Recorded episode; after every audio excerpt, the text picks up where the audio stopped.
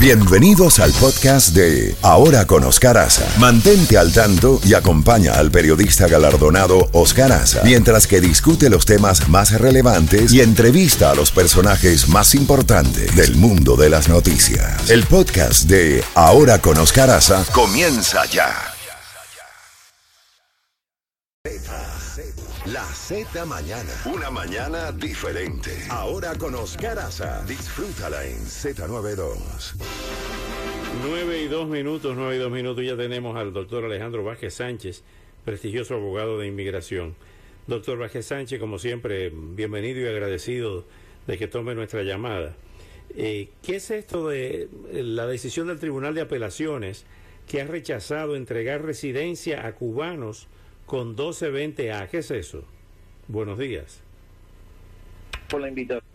Eh, es un tema nuevo en el sentido de los últimos 3, 4 años, porque la mayoría de los cubanos que entraban eh, tradicionalmente entraban con el parol o con una admisión eh, legal al país. Pero a partir del tema de la pandemia, el cierre de las fronteras y un poquito antes, empezaron no a dar el tradicional parol a los cubanos y le daban una orden de salida bajo palabra, que es una carta que te procesan y te dan entonces, el, la I-220A es el, es el formulario que te dan, que es un papel que tiene esa forma, pero en realidad es una salida de supervisión bajo palabra, pero no te dan el, parol tradicional. Y ahí se creó la cuestión entonces al año un día qué se hacía con estas personas, si calificaban o no para la ley de ajuste cubano, porque eh, el criterio tradicional es que tienes que ser cubano, tener un año un día y tener una admisión legal o un parol.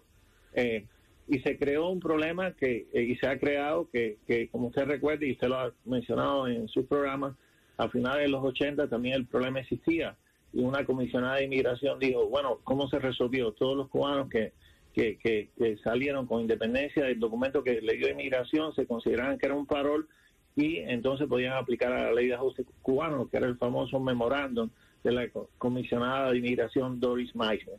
Pero ese memorándum no está, después fue revocado y se seguía el, el parol tradicional que era el 212-25A, que el 95-99% de los casos de cubanos aplicados. A partir del 2017 esto se varía y, miles de cubanos salieron con orden y están saliendo con orden de, supervisión o orden de salida bajo palabra y no con el parol.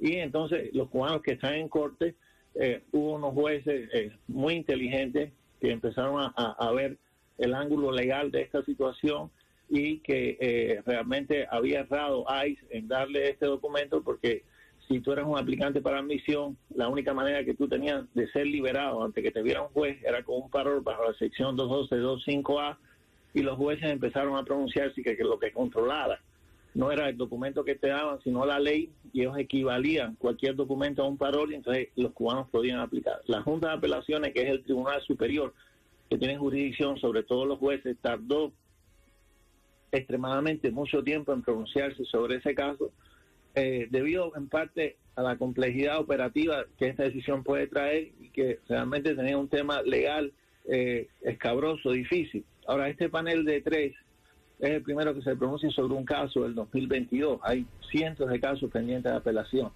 Y realmente la decisión, aunque esperada, deja de desear desde el punto de vista legal, porque no a no, no, no fundamenta el problema, no ataca el problema, no coge el problema por sus cuernos, sino se va por la tangente.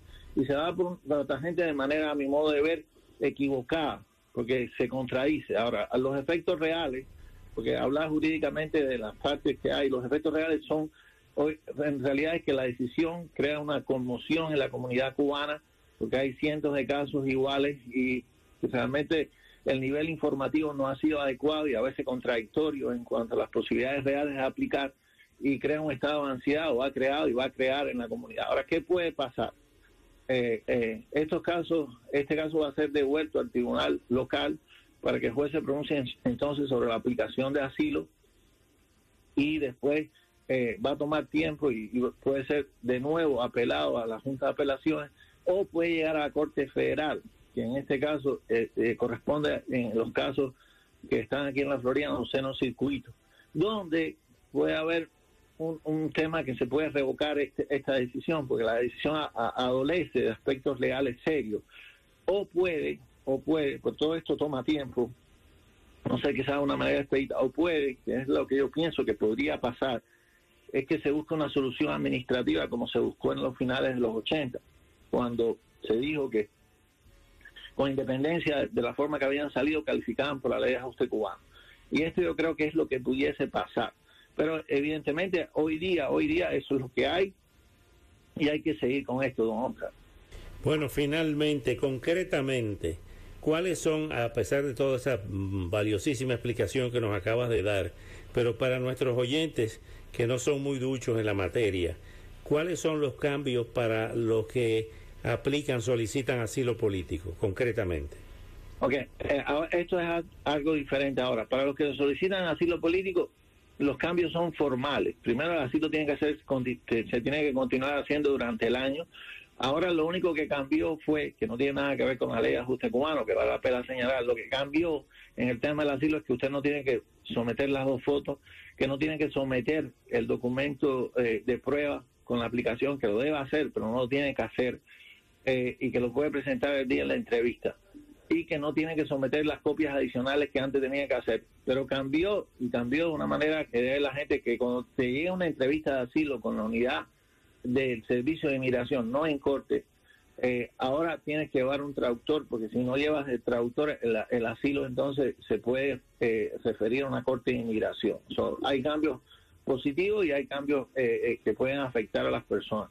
Pero el mejor consejo a las personas es primero que, que, traten de buscar el mejor consejo legal, eh, que, que, tomen esto en serio, que, la ansiedad no va a resolver nada, que, que traten de, de, estar serenos, de escuchar varias opiniones y, tener un, razonamiento que lo entiendan. Lo primero de todo es que hay que entender el problema y son dos cosas completamente diferentes. Un tema, el tema del asilo con los cambios, que ahora la mayoría de los cubanos tienen que presentar un proceso de asilo y lo deben de hacer de una manera eh, eh, lo profesionalmente lo mejor posible.